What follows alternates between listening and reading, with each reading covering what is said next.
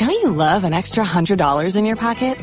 Have a TurboTax expert file your taxes for you by March 31st to get $100 back instantly. Because no matter what moves you made last year, TurboTax makes them count. That means getting $100 back and 100% accurate taxes only from Intuit TurboTax. Must file by 331. Credit only applicable to federal filing fees with TurboTax full service. Offer can be modified or terminated at any time.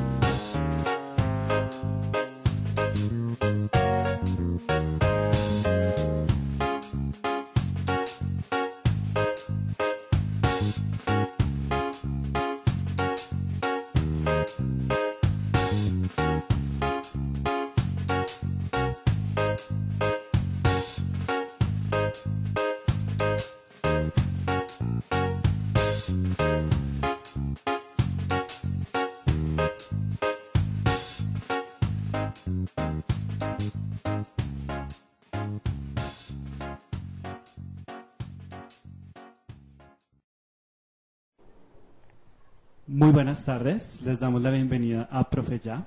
Mi nombre es Carlos Sánchez y el día de hoy les traemos una nueva conferencia. El título de nuestra conferencia es Las siete claves para manejar el dinero inteligentemente. El día de hoy nos acompaña nuestra conferencista Lida Ardila. Recuerden por favor hacer sus preguntas en Twitter, en Facebook, a través del hashtag ProfeYa.com. Bueno, vamos a dar comienzo a nuestra conferencia. Bienvenida, Lida. Bueno, buenas tardes a todos, bienvenidos y bienvenidas. Eh, para mí es un gusto y le doy gracias a Profe Ya por haberme invitado para compartir este conocimiento sobre cómo manejar el dinero de forma inteligente. Y aquí en estudio nos está acompañando una persona que es Liliana, si por favor te presentas. Hola Lidia, ¿cómo estás? Muy bien, gracias. Mi nombre es Liliana Sánchez, yo soy ingeniera de sistemas y soy docente en el área de inglés y matemáticas. Y gracias por la invitación. Okay, bienvenida. Eh, estoy, estuve muy pendiente de este tema, me fascina este tema. Ok, súper, claro que sí. Okay. muy bien, entonces vamos a dar inicio eh, ya con el tema de las siete claves para manejar el dinero inteligentemente. Y pues para ello también me gustaría presentarme más ampliamente. Eh, como ya les comentó Carlos, mi nombre es Líder Dila y pues llevo ya cinco años aproximadamente trabajando en temas de educación financiera esa es la especialidad mía y de mi empresa. Ahí ustedes ven la página, Time. Y tengo ya una experiencia de más de siete años como capacitadora y conferencista. Y también hago coaching en finanzas personales, coaching de vida con técnicas de programación neurolingüística. Entonces, hoy vamos a ver un tema muy interesante que yo sé que es um, pues la pregunta que todo el mundo se hace. No sé si recuerdan el logo que publicó Profe Ya que tiene los billetes y se pregunta cómo obtenerlos. Entonces eso es parte de lo que vamos a resolver hoy. Son siete claves muy sencillas que si ustedes ponen en práctica, sus finanzas van a mejorar. ¿Les gusta la idea? Sí, Ah, súper, muy bien, excelente. Entonces, eh, esta capacitación eh, se ha dado ya en más, ya la ha podido dar a más de 3.000 personas en Colombia. Eh, en apoyo al, desarrollo de la educación financiera de acuerdo con la ley 1328 del 2009. Este es un tema que empezó novedoso aquí en Colombia. Es bien interesante porque eh, a finales del 2008, si ustedes recuerdan, hubo una crisis en Colombia en temas de dinero, porque aparecieron esquemas por ahí que ofrecían ganancias interesantes y muchas de las personas perdieron mucho dinero en esos esquemas. Entonces el gobierno sacó esta ley que se llama la Ley 1328 del 2009, que obliga a las entidades financieras a dar educación financiera. Sin embargo, pues ya existíamos como tres, tres empresas que veníamos haciendo esto, y es enseñarle a las personas a manejar el dinero de forma apropiada, inteligente, que sea para beneficio de ellas mismas, independientemente del sistema financiero, respetando la legalidad del mismo. Muy bien. Y para ya hablar de cómo manejar el dinero con inteligencia, ese es el concepto. Quiero que por favor los que están ahí en la audiencia anoten porque este es un concepto bien importante. Y al final les voy a mostrar unos libros para que ustedes ah, pues profundicen más la información sobre el manejo del dinero. Y es este concepto, este concepto se llama inteligencia financiera. La inteligencia financiera básicamente ¿qué es? Es la capacidad de resolver problemas de dinero. Básicamente es eso, capacidad de resolver problemas de dinero. Y eh, pues yo sé que muchos de ustedes están preguntando, bueno, pero y las preguntas que normalmente la gente se hace sobre el dinero son las siguientes. Lo primero es, ¿cómo consigo dinero? Esa es la primera pregunta. ¿Alguno de ustedes se la ha preguntado? Esa es. no sé, nuestro público que nos diga, pero esa es una pregunta importante. ¿Cómo consigo dinero? ¿Mm? Todo ser humano se pregunta eso. La segunda, ojo con eso, es cómo conservo el dinero. ¿Sí? ¿Cómo lo conservo? ¿Cómo lo mantengo en mis bolsillos? Y la tercera es cómo hago para multiplicarlo. ¿Mm? Y cuando yo hablo de cómo hago para multiplicarlo, normalmente en inteligencia financiera es bien trascendente el concepto, porque multiplicarlo muchas veces es no solo multiplicarlo para mi hoy, mi ahora, mi situación financiera ahora, porque creo que a todos nos gustaría ganar más dinero. ¿Están de acuerdo conmigo? ¿Sí o sí? Sí, señora. Ok, muy bien. Entonces es incluso para garantizar mi vida financiera cuando esté viejito. ¿Sí les gustaría? Exacto. Y lo más importante es que hay posibilidades de garantizar la vida financiera de sus hijos y los hijos de sus hijos. Entonces fíjense que el concepto de cómo multiplicarlo va más allá. Por eso es que afuera vemos tantas personas que generan riqueza. Aquí en Colombia tenemos unos ejemplos importantes. Eh, pues el dueño de la banca latinoamericana es colombiano. Creo que él ya aseguró eh, como tres generaciones a futuro. Tenemos los dueños de unas empresas de envíos, tenemos dueños de empresas de editoriales en Colombia que ya son multinacionales, que han garantizado esto, cómo multiplicar el dinero. Pero antes de respondernos cómo lo multiplico, necesito saber cómo lo gano y cómo lo conservo. Esas son las tres grandes preguntas que resuelve la inteligencia financiera. ¿Ok? Eso es. Y pues, ¿cuáles son esas siete claves? La primera clave es programa tu mente. Y esto es bien importante. Programa tu mente. La segunda es realiza un presupuesto. ¿Mm? La tercera se llama ahorrar. La cuarta, simplificar. La quinta, generar nuevos ingresos aparte de los que ya tengo. La sexta, construir tu libertad financiera. Y la séptima, educarte financieramente. Son siete claves. Si ustedes las, las usan, realmente su vida financiera va a cambiar. Y la primera es esta. Miren el arbolito. Se llama programa tu mente.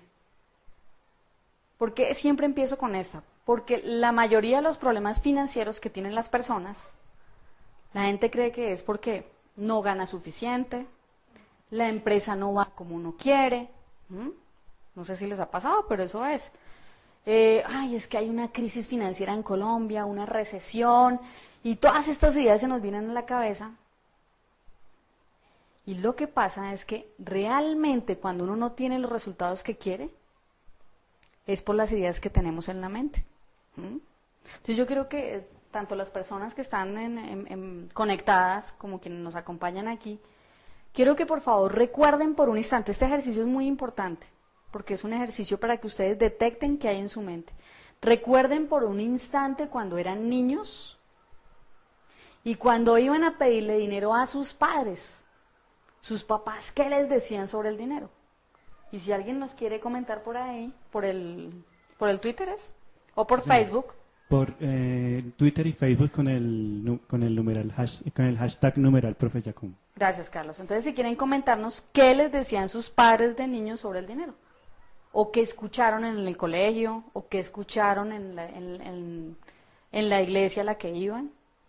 No sé si ustedes ya hicieron memoria, a nuestro público aquí presente. un ejemplo de qué escuchaban. Cuéntanos, Liliana. Pues, por ejemplo, nos decían, eh, por el momentico no, más adelante. Por el momentico no. Y si tú preguntabas por qué, ¿qué te respondían? Obviamente, porque tocaba o ahorrar O los gastos para otra, otras cosas. Ok. O sea, Y tocaba dejar para más adelante lo que pedíamos. para más adelante.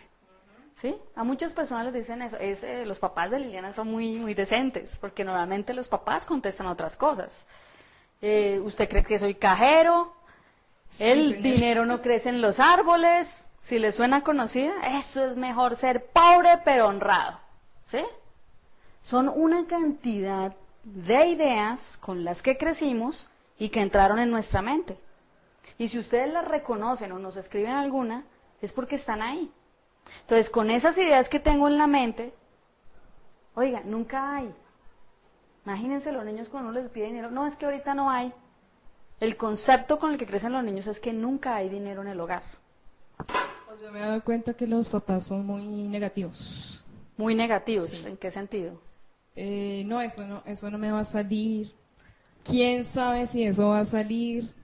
Mucho negativismo, me he dado cuenta. Yo que trabajo con bastante Sí. público me he dado cuenta de eso. de Tú que trabajas con niños y con Sí, adultos. Ok.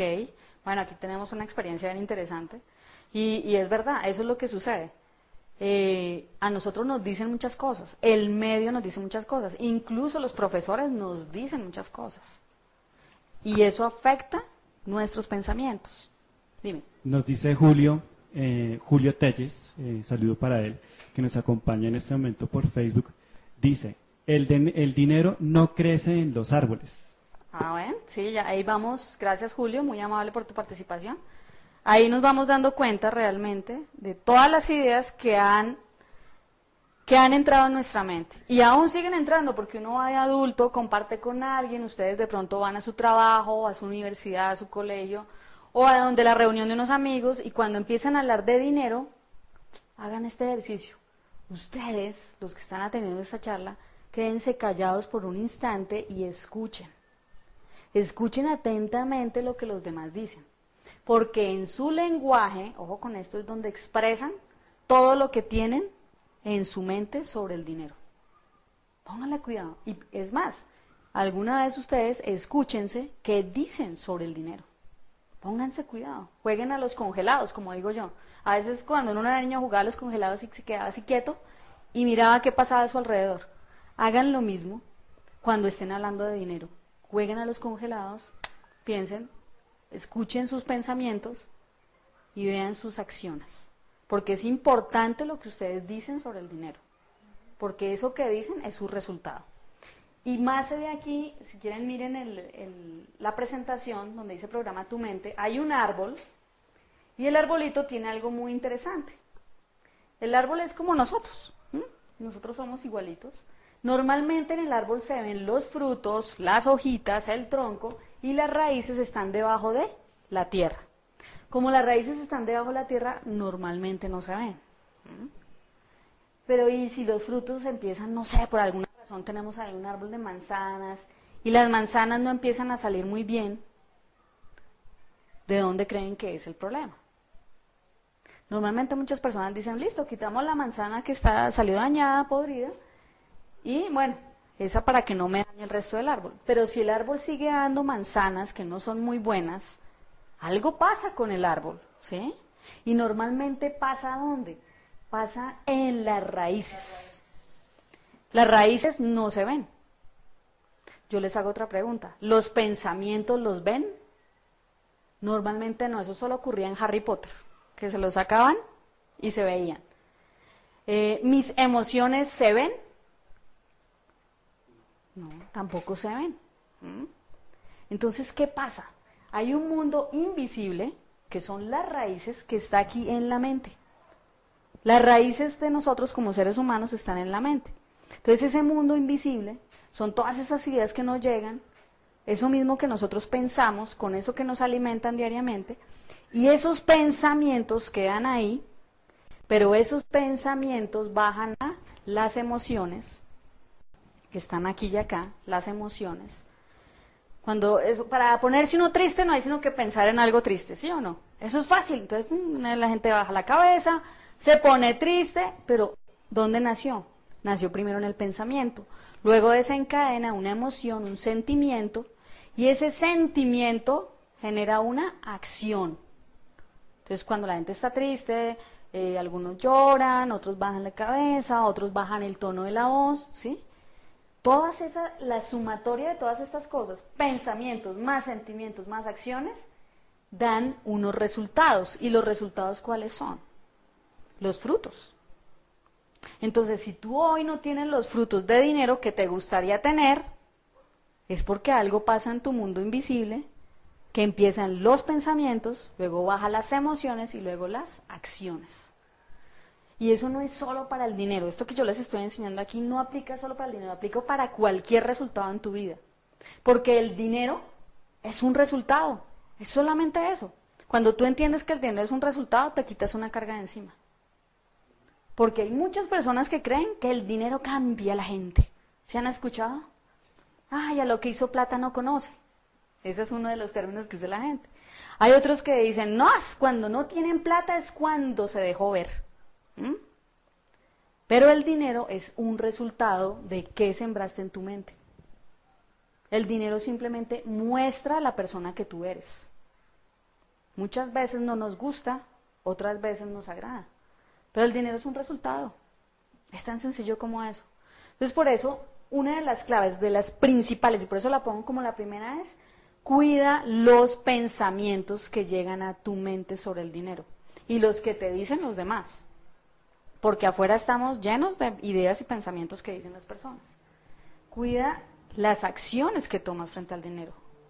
Si alguno de nuestros participantes tiene hijos, cuando hable con ellos sobre el dinero, revise qué dice y cuál es su forma de actuar sobre el dinero. ¿Mm? Para hacer estos cambios, pues obviamente se requiere digamos, hacer toda una programación. La mente se puede reprogramar, así como nos programaron para de pronto no dar los resultados que queremos, podemos programarla para dar los resultados que queremos, ¿sí? Porque muchas veces desconocemos cómo programarlo, con qué ideas. Entonces, para eso yo les voy a recomendar un libro que es muy importante. Él es uno de mis mentores, el año pasado tuve la oportunidad de hacer uno de estos cursos. Se llama Los secretos de la mente millonaria, de T. Half Ecker y él te enseña de una forma muy sencilla a cómo reprogramar tu mente para obtener mejores resultados de dinero. ¿Mm? Es importante. Eh, ¿Nos puedes decir el autor, por favor? Gracias. T. Half Ecker. Pero es más conocido por el nombre del libro, Los secretos de la mente millonaria. Es uno de los libros que les recomiendo para esto. Y vamos con la segunda clave. Si la primera clave es programar mi mente, por lo menos voy a programarla con nuevas ideas sobre el dinero. Ideas que me empoderen. Por ejemplo, eh, el dinero siempre viene fácil, el dinero siempre viene a mí de forma fácil y sin esfuerzo. ¿Les gusta esa? Para que la noten. Es una la idea es estarse como mentalizando de esa forma. La idea es empezar a alimentar la mente con nuevas semillas diferentes a las que tenemos. Ya hay bastantes semillas eh, de otro tipo de pensamientos que ya, ya, nos, ya varios de ustedes nos, nos participaron. La idea es colocar nuevos pensamientos que me empoderen a tener un mejor resultado. ¿sí? Es, chévere ser... Más o menos como hacer una programación de lo que yo quiero, algo así. Sí, hacer una programación y decirlo también. O sea, por ejemplo, si tú quieres eh, tener un buen ingreso económico, pues decirlo, yo siempre quiero tener un ingreso económico eh, que sea superior a tanta cantidad de dinero, que me llegue mensual, de forma constante. Esos son declaraciones empoderantes que ayudan a que los resultados sean mejor y que las raíces sean más fuertes. Entonces es, es, parte de eso. Obviamente estamos aquí en una conferencia muy corta, les estoy dando unos tips, pero pues igual en, en el taller que yo manejo dos talleres precisamente para hacer un cambio mental sobre estos, estas creencias que se tienen. Pero parte de ese cambio mental también es tener los conocimientos apropiados para empezar a manejar el dinero mejor. Entonces vamos a empezar a verlos. Uno de esos conocimientos se llama el presupuesto. Y el presupuesto, yo sé que para algunos de pronto suena un poco ladrilludo. Hay personas a las que no les gusta hacer presupuesto. Yo manejo todo en mi cabeza, dicen. ¿sí? Pero hay otros que son tan aficionados que llevan tres, cinco hojas de Excel ¿sí? Y ahí llevan el presupuesto, eso se vuelve increíble, es más grande que cualquier empresa. Entonces la idea es hacerlo simple, pero el presupuesto es bien clave. No importa que lo hagas en una hoja, no importa que saques las cinco hojas de Excel, lo importante es que hagas un presupuesto. ¿Por qué es tan importante tener un presupuesto? Fíjense, el animalito que hay ahí es un caballo. Yo que cada uno de ustedes recuerde cuando montaron a caballo la primera vez que lo hicieron. Recuerden la primera vez que montaron a caballo. El caballo sabía que no lo sabían montar, ¿verdad? Normalmente no, la primera vez que uno monta a caballo, el caballo sabe que tú no lo sabes montar. Entonces tú vas en el caballo, todo tensionado, te agarras de donde puedes, ¿sí? Y pues vas todo el camino, muy tenso, y cuando te bajas, pues terminas un poco dolorido te duele atrás, eh, algunos tienen ampollas, otros los tumba el caballo, el caballo nunca paró cuando uno quería, cuando uno quería que fuera a la izquierda, él se fue a la derecha, cuando uno quería que parara, él corría, eso pasa. Pues resulta que el dinero es como los caballos, es igualito. Cuando, cuando él siente que no lo saben montar, él hace lo que quiere. Entonces, igual que la primera vez que montaste a caballo, el caballo hizo contigo lo que quiso. Te sacó ampollas, te llevó donde no querías, de pronto te tumbó, igual que el dinero. Si no, varios de ustedes miren que hay muchas personas que el dinero les produce efectos en su vida peor que ampollarlo a uno. Pueda que los tumben o los patee igual que los caballos. Así son los problemas de dinero. Entonces, ¿qué hay que hacer para poder dominar el caballo? ¿Qué hay que hacer para dominar el dinero? Lo que hay que hacer es que, igual que los caballos, hay que ponerle las riendas. Y las riendas del dinero se llama el presupuesto. Es muy sencillo, el presupuesto son las riendas. Con las riendas tú coges el caballo, tú lo diriges hacia donde tú quieres, lo sueltas o lo frenas, porque ¿quién debe mandar? ¿El dinero o yo? Cada cual contéstese. De pronto ahora te manda el dinero a ti. Pero el ideal es que tú mandes sobre el dinero. Y esa es una frase bien importante. Yo mando sobre el dinero. Esa puede ser una de esas frases con las que empezamos a alimentar nuestra mente. Yo mando sobre el dinero. De ahora en adelante soy yo quien le dice al dinero qué hacer. ¿Sí? Eso es importante. Para eso es el presupuesto. El presupuesto es simplemente un comando. Yo le voy a decir, este mes yo sé que me va a llegar un millón de pesos, por decir algo. De pronto en nuestra audiencia hay personas que ganan más, pero hagámoslo sencillo. Antes de que te llegue el millón de pesos, tú previamente debiste haber hecho un presupuesto. ¿Qué vas a hacer con ese millón? ¿Sí? Porque muchas personas llega el mes y el millón ya no existe. ¿Mm? Le pagan y a la semana ya no tienen dinero. Les sobra día en el mes y les falta plata. Eso es lo que normalmente ocurre. Entonces, el presupuesto es para eso, para que tú organices. Simplemente digas, eh, para el arriendo son 500 mil, eh, para la comida 200 mil. A cada peso tú le das un objetivo. Para eso es el presupuesto. Todo, todo moneda, todo dinero que te lleve debe tener un objetivo y debe estar escrito en el presupuesto. ¿Sí? Tú eres quien le da la orden al dinero, no lo contrario. ¿sí? Entonces esto es muy importante. Igual, pues para aprender a hacer un presupuesto ya más detallado, eh, pues para eso requerimos, digamos, más tiempo. En el taller de finanzas personales lo hacemos, normalmente nos sentamos con las personas, hacemos el presupuesto, verificamos cómo es el flujo de su dinero y vamos a ir ajustándolo. Este es un proceso que para que las personas digan, ah, es que ya vi la conferencia, ya mañana arregladas mis finanzas. Para arreglar las finanzas le puede tomar a uno de tres a seis meses. Pero si tú haces esto, lo vas a lograr. De tres a seis meses. O sea, llevas no sé cuántos años de tu vida con las finanzas al revés, pues tres o seis meses es un buen tiempo para poderlas arreglar.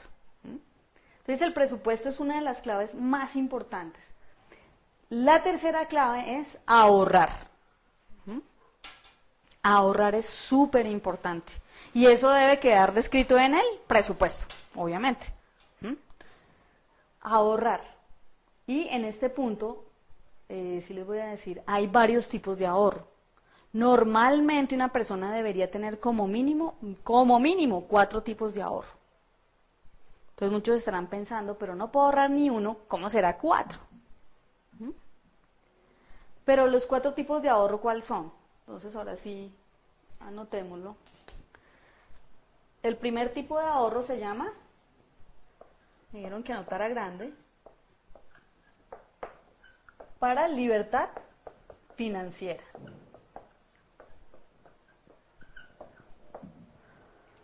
Es para que lo vean ahí. Se llama el ahorro de libertad financiera. ¿Qué es esto?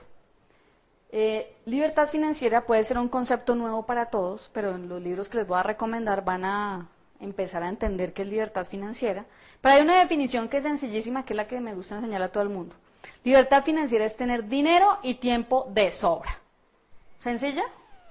Dinero y tiempo de sobra para qué? Para disfrutar la vida. Eso es libertad financiera, dinero y tiempo de sobra para disfrutar la vida. ¿Ok? Entonces yo creo que a más de uno le gustaría. ¿Y cómo la empiezo a construir? Pues la empiezo a construir con un ahorro exclusivo para esa libertad financiera. Entonces el objetivo, lo que se dice, hay unos porcentajes sugeridos para cada tipo de ahorro. Para este se sugiere que de lo que tú ganes, ahorres el 10%. Si te ganas un millón, entonces ahorras 100 mil todos los meses, y eso es sagrado, y ese dinero no se toca. ¿Qué hace uno cuando ya está grande el fondo, cuando ya engordaste la alcancía, cuando ya ese ahorro de libertad financiera es lo suficientemente robusto? Pues cuando llegas y lo miras y dices, bueno, aquí ya tengo muy buen dinero, lo que haces es que lo inviertes. Lo inviertes en algo que te genere más dinero. Ojo, este ahorro es para invertir y que me produzca más dinero. Mucho más dinero. Para eso es. El otro ahorro que existe es el de los sueños y las metas. Todos tenemos sueños y metas. Todos queremos ir a viajar a alguna parte, comprarnos la casa, arreglarla, de pronto el carro, la moto. Cada uno de ustedes tiene unos sueños. Entonces existe otro ahorro que es de sueños y metas. Es un ahorro también interesante. Empieza a ahorrar desde ya para tus sueños y metas, para que el día que te vayas a las vacaciones no tengas que usar el tarjetazo que se conoce y durante las vacaciones estés recordando las cuotas y los intereses que te toca pagar. Entonces, si igual lo vas a pagar, pues ahórralos con anticipación para que no tengas que pagar un interés más caro. Para eso existen esos ahorros. Igual, para comprar tu casa, para montar tu negocio, no te van a prestar el 100%. Requieres tener una base para obtener el préstamo, porque pues comprar eh, una casa pues con todo el dinero normalmente no es usual ni tampoco es recomendado. Entonces ahorra una parte para que tengas una cuota y puedas eh, pedir prestado lo que haga falta. Así normalmente los grandes empresarios hacen sus negocios. Eso es lo que hacen ellos. Entonces, el otro ahorro es para tus sueños y tus metas. Y el tercer ahorro, este tercer ahorro es bien interesante porque es el ahorro para emergencias. ¿Cuánto eh, del salario es recomendado ah, ahorrar en el de sueños y metas? ¿Cuánto de lo recomendado? Normalmente se recomienda del 10 al 5%. Listo, gracias. Ok. Y para el fondo de emergencias, ¿qué sucede? Normalmente las personas, eh, cuando no ahorran o cuando algo les pasa imprevisto, porque a uno le puede pasar en la vida muchas cosas, se puede tener un accidente, algún familiar de pronto muere, em, cosas inesperadas, de pronto una catástrofe, sí, de eso hay que hablar porque es parte de la vida. Hay emergencias que tú no puedes prever, pero que cuando llegan, eh, pues obviamente te, te descuadran el bolsillo, porque ¿de dónde va a salir el dinero para cubrir la emergencia? Si de pronto se enfermó alguien, si de pronto hubo un deceso, si el carro lo estrellaron y se tuvo que hacer un gran dinero que el seguro no cubrió. Entonces, ¿de dónde va a salir ese dinero? Normalmente la gente se endeuda para cubrir eso. O vende lo que tiene para cubrir las emergencias. Entonces, lo ideal que es, lo ideal es que empiece desde ya a ahorrar para un fondo de emergencias, para que el día que suceda la emergencia, tú tomes el ahorro del fondo de emergencias. Porque yo sé que en nuestro público hay personas que están ahorrando para comprarse la casa, el carro, algún sueño que tengan. Les aseguro que si sucede una emergencia, el primer ahorro que van a tocar es ese, el del sueño y la meta. Y si tocan el ahorro del sueño y la meta, ¿dónde queda el sueño y la meta? Se aplaza, toca volver a empezar. Y a veces lo que se aplaza no se hace. Entonces por eso es tan importante tener un tercer ahorro que es el de emergencias. El primero, como dijimos, libertad financiera, que es para usar ese dinero en producir más dinero. El segundo, para sueños y metas. Y el tercero, para las emergencias. Ojo, y las emergencias son realmente emergencias. No es que voy por el centro comercial y me enamoré de unos zapatos y esto es una emergencia y entonces no. Las emergencias deben ser claras. ¿Listo? Y el cuarto ahorro es para educación. Pero no es ni para el MBA, ni el doctorado, ni la educación de los niños, no, es para mi educación. ¿Mi educación en qué? Mi educación financiera. Porque si yo estoy ahorrando para invertir dinero que me produzca más dinero, necesito saber en qué lo invierto. Si alguno de, los, de ustedes tiene un negocio o va a montarse otro negocio, pues necesitas aprender sobre eso. Si quieres invertir en bolsa, en mercados de capital, en finca raíz, hay que aprender, hay que conocer. Si quieres aprender a hacer un presupuesto, hay que aprender. Si quieres manejar las deudas de forma inteligente, hay que aprender. Y para eso existen cursos, existen libros. Entonces, ese fondo de educación es para tu educación financiera. Es para que tú uses ese dinero en aprender cómo manejar mejor el dinero. Básicamente esos son los cuatro. Y hay muchos más, pero pues eso ya es un tema un poco más largo, eh, que se ahonda en otros talleres. Esos tienen unos porcentajes sugeridos. Por ahora, pues, clave el de libertad financiera, que ahorres el 10% para que lo inviertas. Si te cuesta mucho trabajo ahorrar, haz lo que hacen los niños normalmente. Los niños tienen una forma de aprender muy sencilla. Cómprate unas alcancías eh, y empieza a meterle moneditas todos los días. Parece algo muy simple y uno dice, es que de monedita en monedita no se va a engordar el marranito. Hazlo, porque empiezas a generar el hábito y de pronto ya no son monedas, de pronto más adelante son billetes. Y de pronto más adelante eh, pues ya tienes una cuenta, te hacen un débito automático, un, producto financiero que te permita ahorrar. ¿sí? Entonces empieza ya. A ahorrar siempre. Empieza desde ya. ¿Listo? Cuatro ahorros. Libertad financiera, metas y sueños, fondo de emergencias y educación financiera. ¿Listo? Si ustedes empiezan a hacer eso, les aseguro. Estamos hablando de... Este es el 10 y los demás pueden ser, puede variar del 10 al 5%. Entonces, claro, pues eso nos va a dar que, uy, voy a vivir entonces con el 65% de mis ingresos, ¿sí? Porque el, resto del porcentaje se van los ahorros. ¿Y eso a qué nos lleva? A que las personas debemos aprender a vivir con menos de lo que ganamos. Porque en Colombia existe algo muy duro y es que las personas gastan más de lo que ganan. Y por eso la mayoría tienen muchos problemas financieros. ¿Sí? Muchos tienen problemas financieros por eso. Porque afuera hay una sociedad de consumo, y esto sí es bien importante, hay una sociedad de consumo que nos incita a estar gastando y comprando. Y entonces las personas llegan y miran y están llenos de tarjetas de crédito, tarjetas de débito y pues ahí hay una de las claves por las cuales ustedes tienen problemas financieros. Yo debo vivir con menos de lo que gano. Si yo aprendo a hacer eso ahora y lo hago durante un tiempo, más adelante voy a poder tener una vida como la que quiero.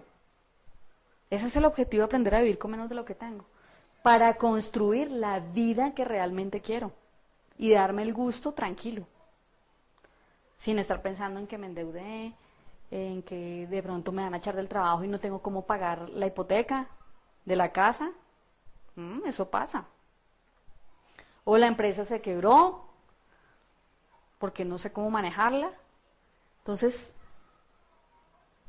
realmente la clave es aprenda a vivir con menos de lo que tiene hoy, para que pueda darse la vida que quiere mañana. Es eso. ¿Mm? Es bien importante, es parte del ahorro. ¿Y cómo hago para ahorrar?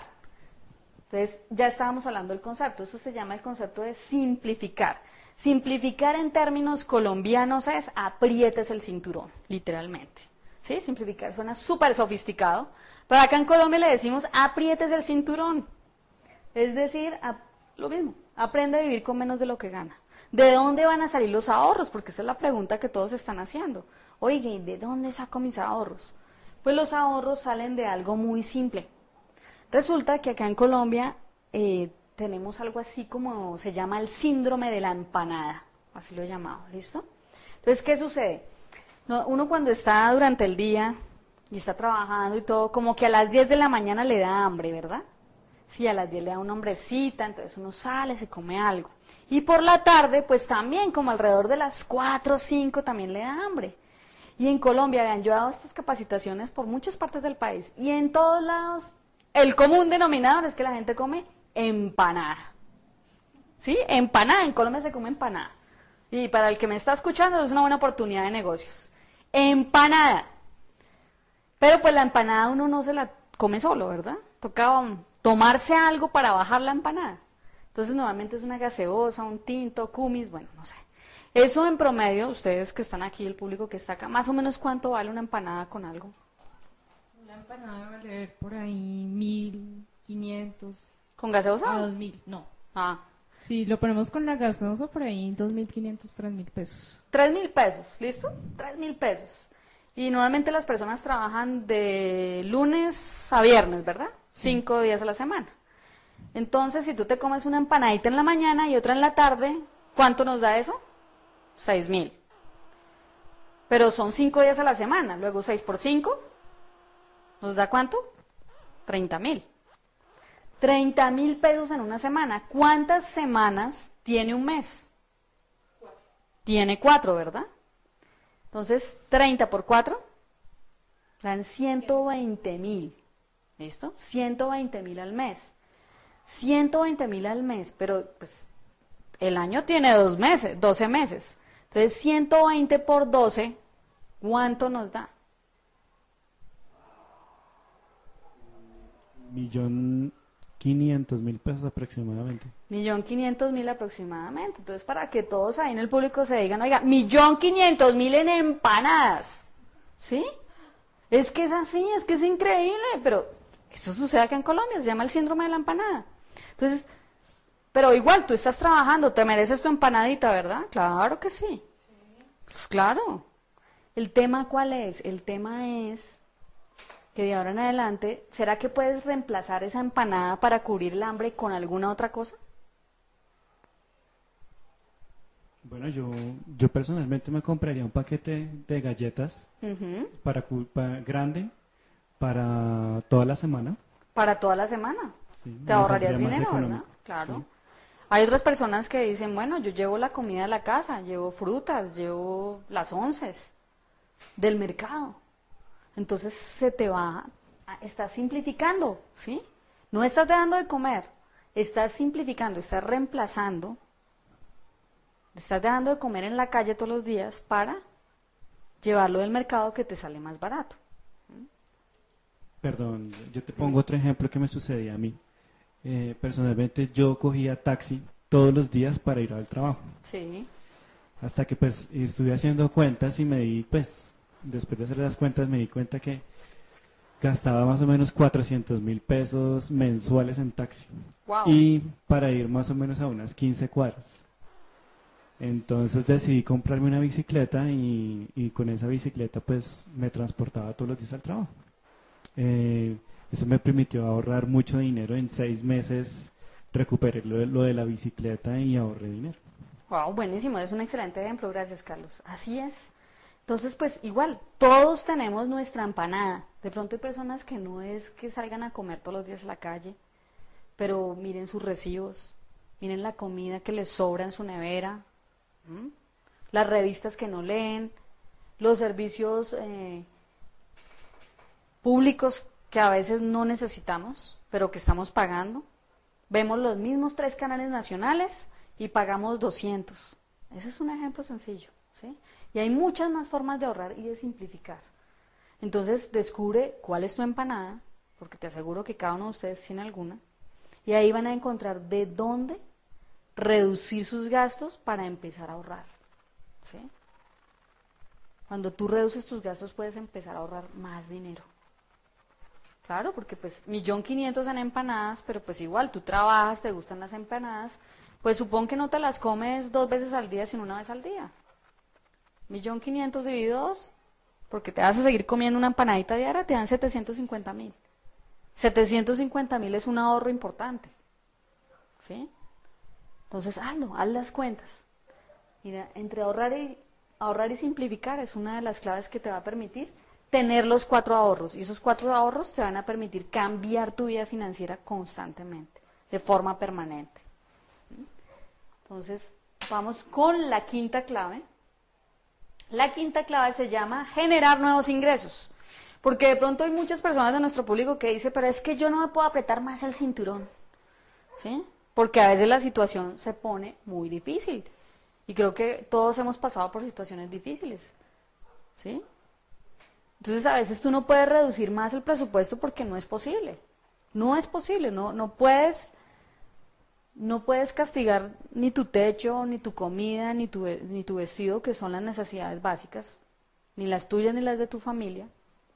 Pero entonces, ¿cuál es la solución? La solución es genere nuevos ingresos. Si usted el dinero que gana no le alcanza, hay que generar nuevos ingresos. ¿sí? Todas las personas como mínimo deberíamos tener, aunque sea dos ingresos, como mínimo.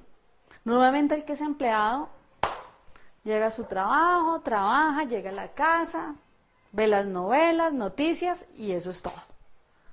Para los que tenemos nuestra empresa y somos independientes, a veces nos consume tanto la propia empresa y el proyecto que estamos desarrollando que las 24 horas de todos los días es concentrados en generar ese ingreso. Pero ¿y qué pasa el día que ese ingreso ya no llegue?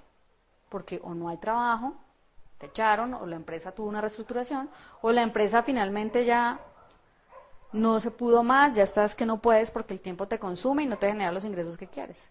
Entonces es importante tener más de un ingreso. Hay que generar más de un ingreso y esto va para todos, más de un ingreso. Es como tener un plan B. Es como tener un plan B, prácticamente. Prácticamente, aunque lo ideal es tener B, C y Z, ¿no? Hay que tenerlos hay que tener varios, varios ingresos, porque hay personas que, de los que están ahí en el público, que sean cabeza de familia. Ustedes son cabeza de familia y ustedes son los únicos que llevan el ingreso a su hogar. El día que ustedes no puedan llevar ese ingreso, díganme qué va a pasar con sus familias. Eso es para que lo piensen. Si yo tengo otro ingreso, pues por lo menos con ese otro ingreso puedo empezar a sostenerme. Exactamente. ¿Listo?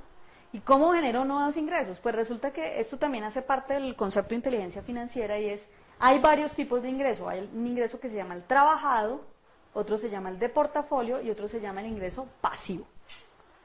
Entonces voy a explicar cada tipo de ingreso para que te hagas una idea de cómo obtenerlos. El ingreso trabajado es el que todos conocemos. Tú vas, trabajas, das tu tiempo, tu conocimiento y a cambio te dan dinero. ¿Sí? Normalmente los que son empleados generan ingreso trabajado.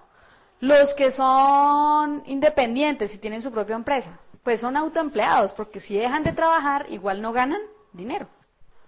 O sea que este ingreso trabajado depende de tu presencia física. Si estás, te pagan. Y si no, no te pagan. Es así de sencillo. ¿Sí? Ese todo lo conocemos, porque aquí en Colombia nos forman prácticamente solo para generar este ingreso, pero no nos enseñan a generar los otros dos.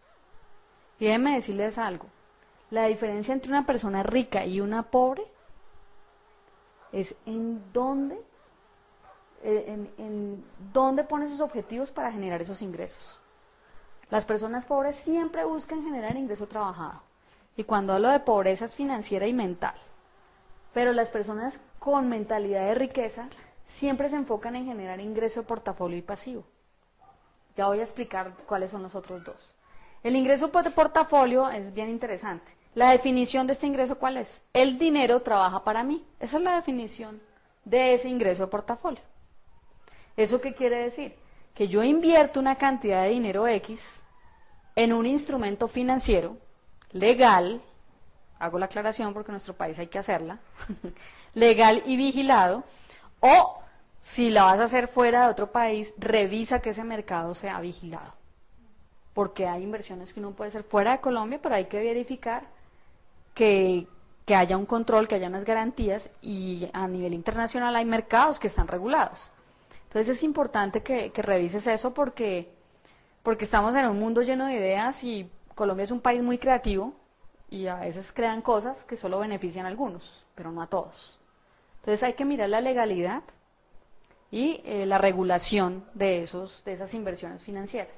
Entonces tú colocas ese ingreso en instrumentos financieros y esos instrumentos financieros te van a dar a cambio algo que se llaman rendimientos.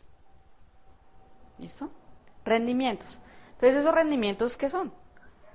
Pues es un dinero que te llega por la inversión que colocaste sin que tú estés presente. O sea, el dinero trabaja para ti porque tú eres quien manda sobre el dinero, recuérdalo, tú mandas sobre el dinero. Entonces pone a trabajar el dinero para ti.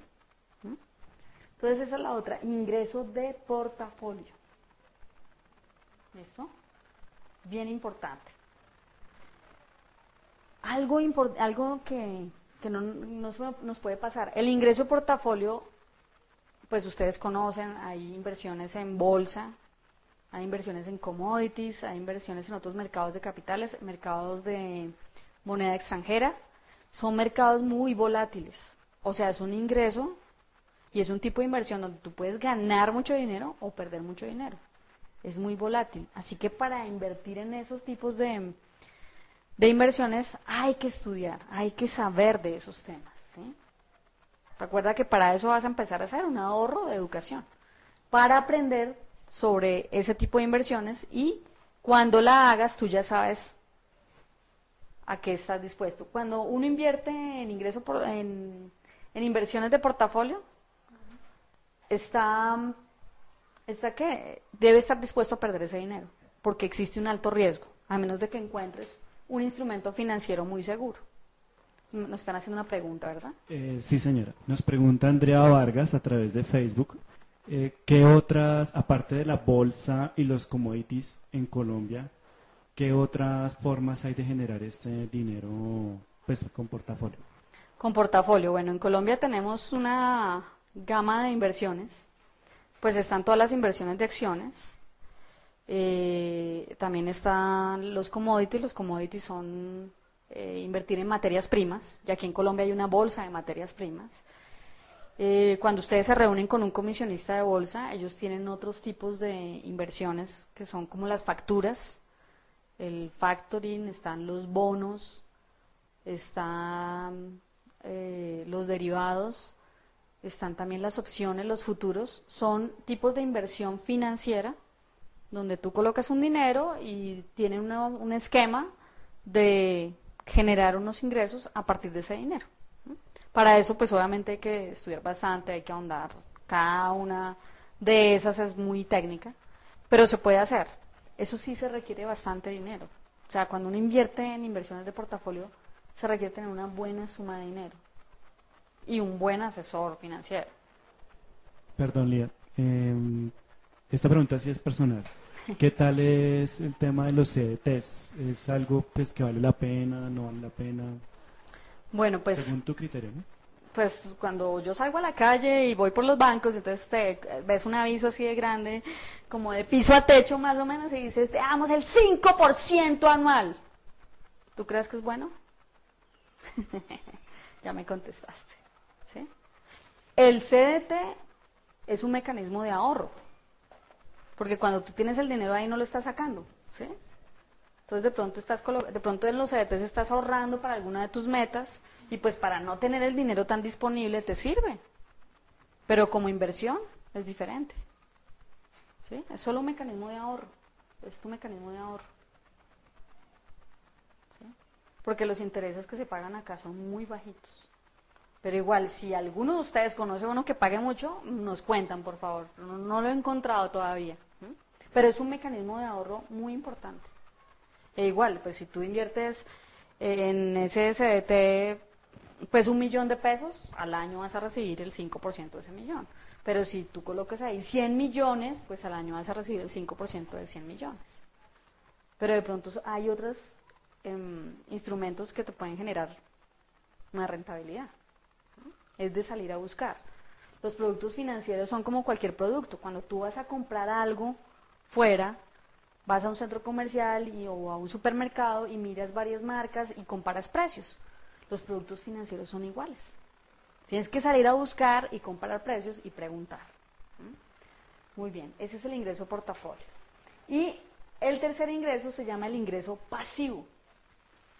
Ese ingreso pasivo es la clave para lograr la libertad financiera. ¿El ingreso pasivo qué es? es el ingreso que se genera a través de un sistema. Es decir, tú trabajas bien una vez, o sea, construyes un negocio o un sistema de negocio muy bien hecho una sola vez y a partir de ahí empiezas a generar ingresos. ¿sí? El ejemplo más sencillo de todos es escribir un libro. ¿Mm? Todos conocemos nuestro Nobel, Gabriel García Márquez. ¿Cuántas veces escribió Cien años de soledad? Una vez. De pronto él se demoró un año, más de dos años, escribiendo ese libro. Pero él ahora, ya han pasado muchos años después de que lo escribió, y él gana dinero durmiendo sobre eso. Porque en cualquier parte del mundo están comprando su obra y él está ganando un ingreso pasivo de esa obra, que se llaman derechos de autor. Eso sucede con la música. ¿sí? También con los inventos, con las creaciones. Ahora están de moda los negocios por Internet. Entonces hay muchas personas que están escribiendo sus libros digitales por Internet. Entonces es otra forma, o venden sus productos por Internet. Es una forma de generar ingresos pasivos porque tú tienes que hacer el trabajo bien hecho una vez, pero de ahí en adelante la gente te compra, te compra y simplemente tú recibes el dinero. Es bien interesante. Otro ejemplo, ¿cuál es? Los que quieran montarse un negocio. Vayan y miren los negocios exitosos. Hay una cadena de negocios exitosa que vende hamburguesas que creo que todos conocen acá en Colombia, que uno pasa y el olor es característico, ya, saben cuál es. Entonces, pueda que a varios de nosotros no nos guste, pero eso vive lleno y en todas partes del mundo se pelean por comprar esa franquicia. ¿Qué es lo que la gente está comprando? Compra un sistema de negocio exitoso. Cuando tú montes un negocio, piénsalo de forma que el negocio funcione sin ti.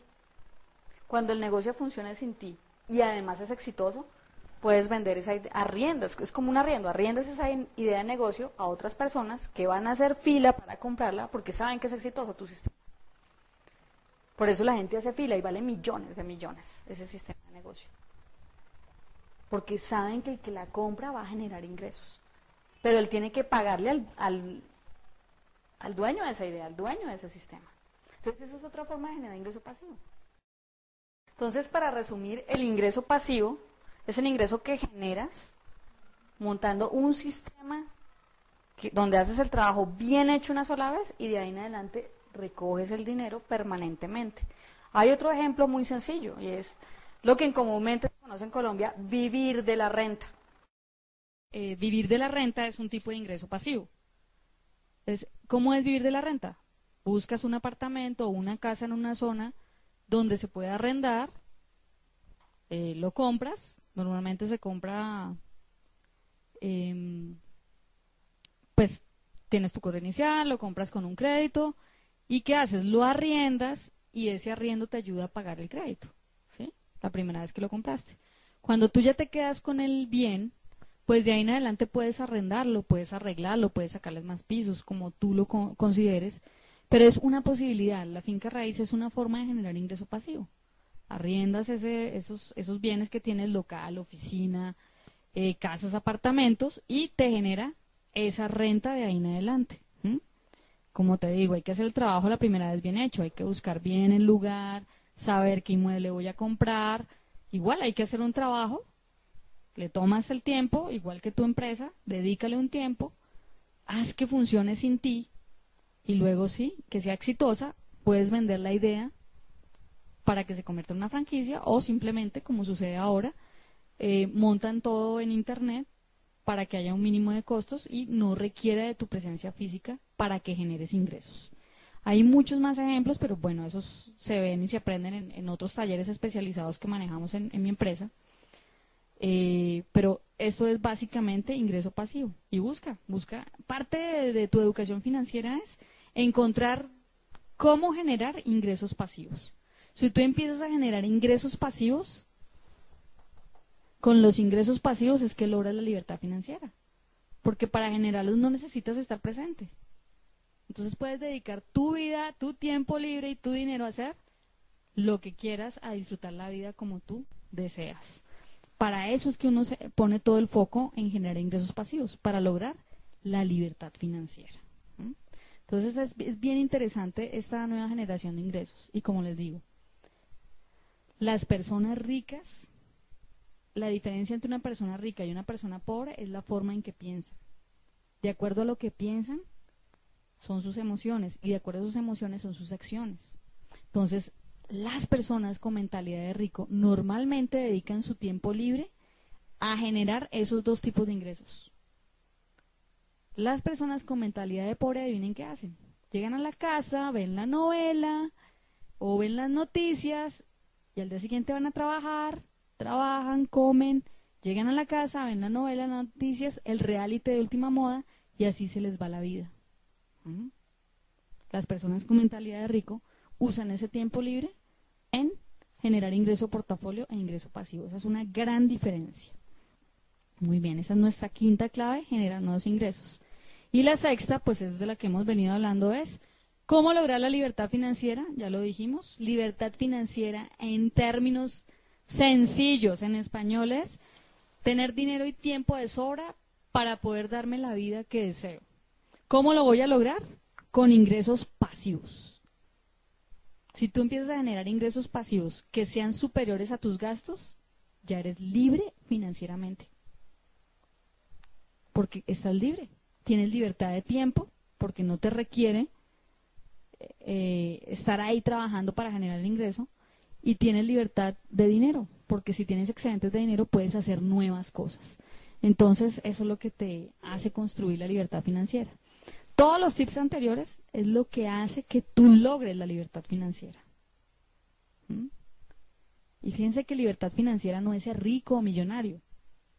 Libertad financiera es que tus ingresos pasivos paguen tus gastos. Ya eres libre financieramente. Si tú tienes hoy día unos gastos de un millón y por alguna razón pudiste hacer una inversión que te deja millón doscientos y tú no tienes que estar presente, cubre los gastos de un millón y te quedan doscientos libres. Tienes libertad de tiempo y libertad de dinero para hacer otras cosas. Con el tiempo puedes aprovecharlo para generar nuevos ingresos. Por eso es tan importante este concepto de libertad financiera. Y por eso es tan importante el ahorro de libertad financiera dónde salió ese concepto de que hay que ahorrar el 10%? Entonces aquí les recomiendo otro libro que se llama El hombre más rico de Babilonia. También lo encuentran por ese título, El hombre más rico de Babilonia.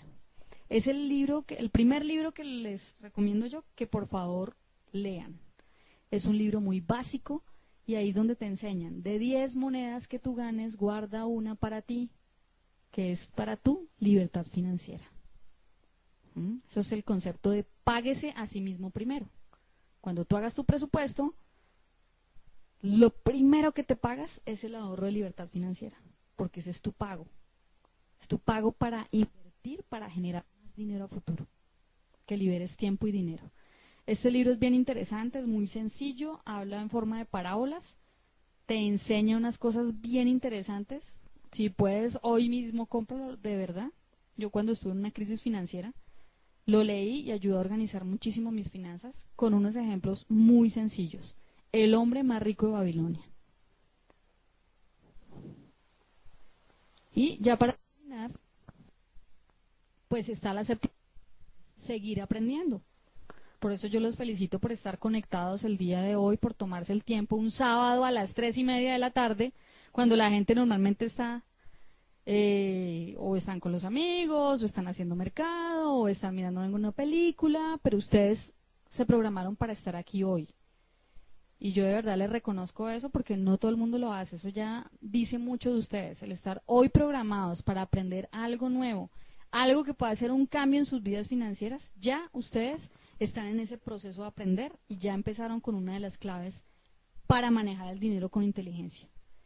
Y para manejar el dinero hay que estar en constante conocimiento. ¿Qué hay que aprender? Lo primero, pues administrar el dinero. Y ahí la clave son los ahorros y el presupuesto. ¿sí? Aprende, toma un curso de finanzas personales. Nosotros manejamos un taller de 10 horas. Yo lo he venido implementando en varias empresas. Bien interesante. Ah, se han tenido resultados muy exitosos porque cambia la vida financiera de las personas. Realmente la cambia, sus deudas disminuyen. Allí enseñamos cosas muy interesantes, hacer el presupuesto de la familia, el presupuesto de la pareja, todos los demás tipos de ahorro. Se hacen incluso compromisos con el presupuesto propio para hacer los ahorros. Eh, se define cómo empezar a construir esta libertad financiera.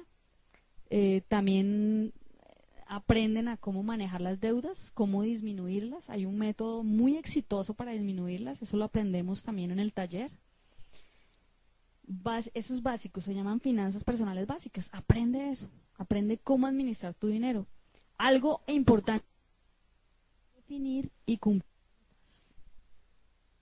Porque muchas personas en la vida dicen, sí, yo quiero ganar más dinero, pero no dicen cuánto es más dinero. Y las metas en la vida si ustedes trabajan en empresas o tienen sus, em, eh, son dueños de su propia empresa o emprendimiento, las, las metas financieras deben tener un número y un tiempo.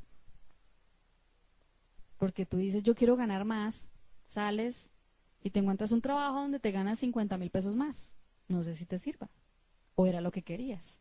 Entonces las metas deben ser claras y específicas. Hay que aprender también cómo definir y cumplir metas. Creatividad y emprendimiento.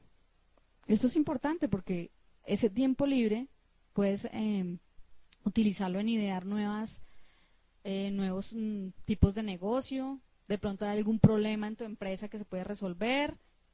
Las personas con riqueza les encantan los problemas porque siempre que encuentran la solución la venden y eso es una forma de generar dinero. Entonces, creatividad y emprendimiento. Y la otra se llama aprender a analizar negocios e inversiones.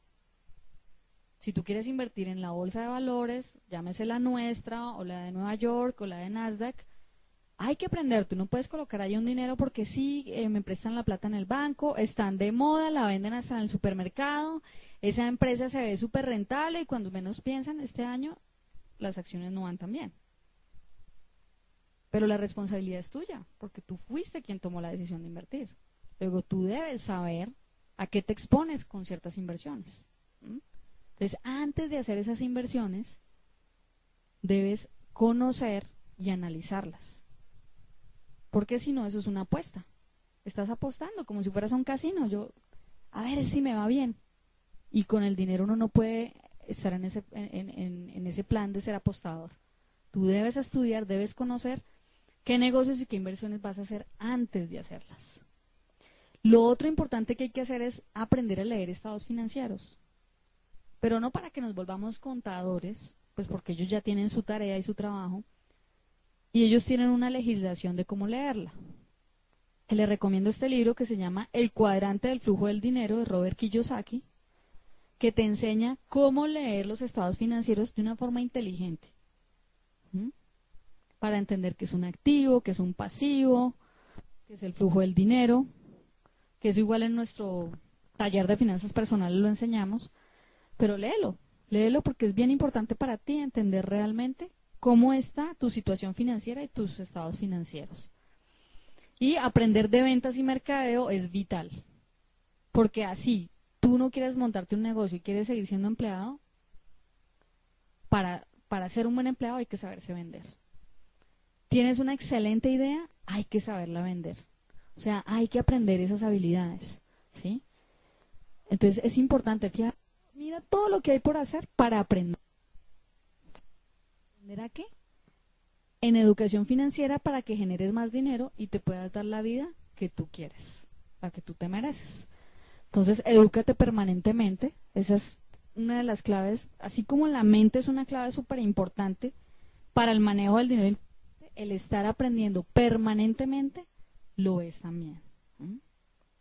En internet encuentras cursos, eh, entrate igual a, mi página, ahí hay varios cursos que estamos dando a nivel eh, empresarial como también personal, que es de logro objetivos, que es de finanzas personales, que es de cambio de creencias.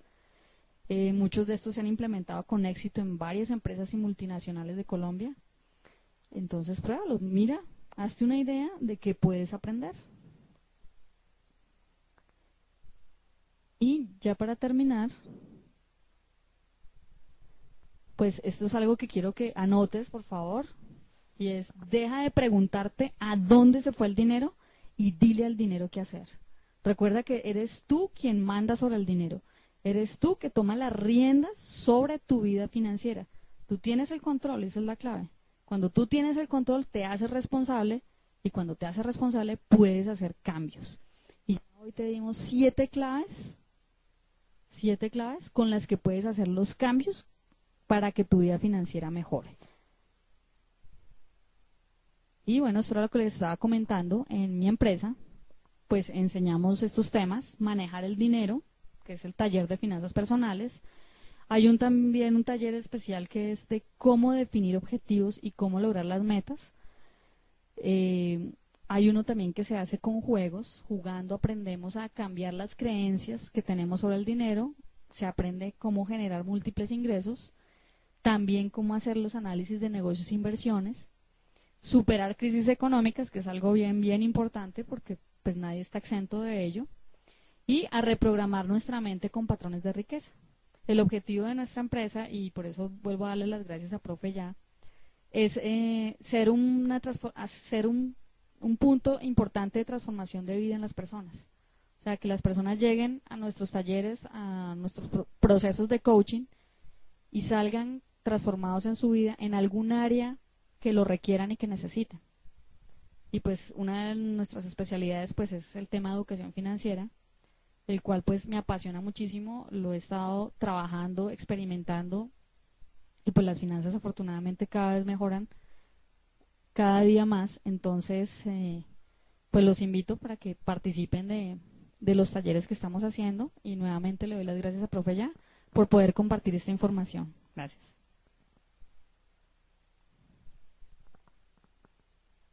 Eh, Lida, eh, para terminar, eh, cuéntale a la audiencia dónde, eh, pues, cómo se puede contactar contigo, con tu empresa, tu página web, si tienes redes sociales. Ok, gracias. Entonces, ahí en pantalla ustedes ven, eh, está mi página de internet. Mi empresa se llama Time, que somos especialistas en educación financiera, tanto en procesos de coaching como de entrenamientos especializados y experienciales. Ahí está el celular donde nos pueden contactar. Y en Facebook nos encuentran en www.facebook.com eh, slash Time.